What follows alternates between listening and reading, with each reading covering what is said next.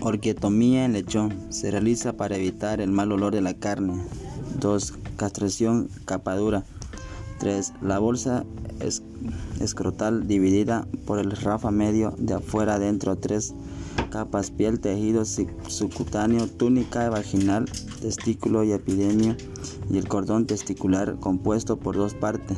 Una parte la irrigación sanguínea contenida la gran testiculación plexo pampiniforme y nervios dividida por una sorpresa llamada mesorquio y la otra parte el conducto diferente y la pequeña testiculación.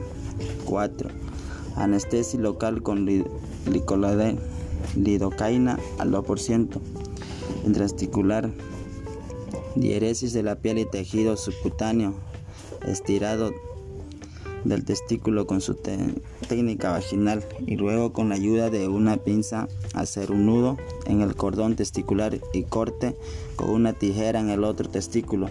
De igual forma, limpieza y spray plata. La bolsa escrotoral dividida en 6 complicaciones inmediata. Desincisión del nudo con hemorragia y de diferidades, y diferidades infecciosas y masis. Otohematoma en canino. Anatomía quirúrgica en el pabellón auricular. Está revestido por la piel externa e interna inmediata el cartílago auriculares debajo de la piel. Existen las arterias auricular externa, venas y capilares. 2. Etiología o causa. Cuando el animal se rasca mucho la oreja cuando tiene, la, cuando tiene problema de otosis externa y llega a romperse los vasos provocando un hematoma. Tres síntomas, oreja caída y rascados y cuidado constante. El diagnóstico.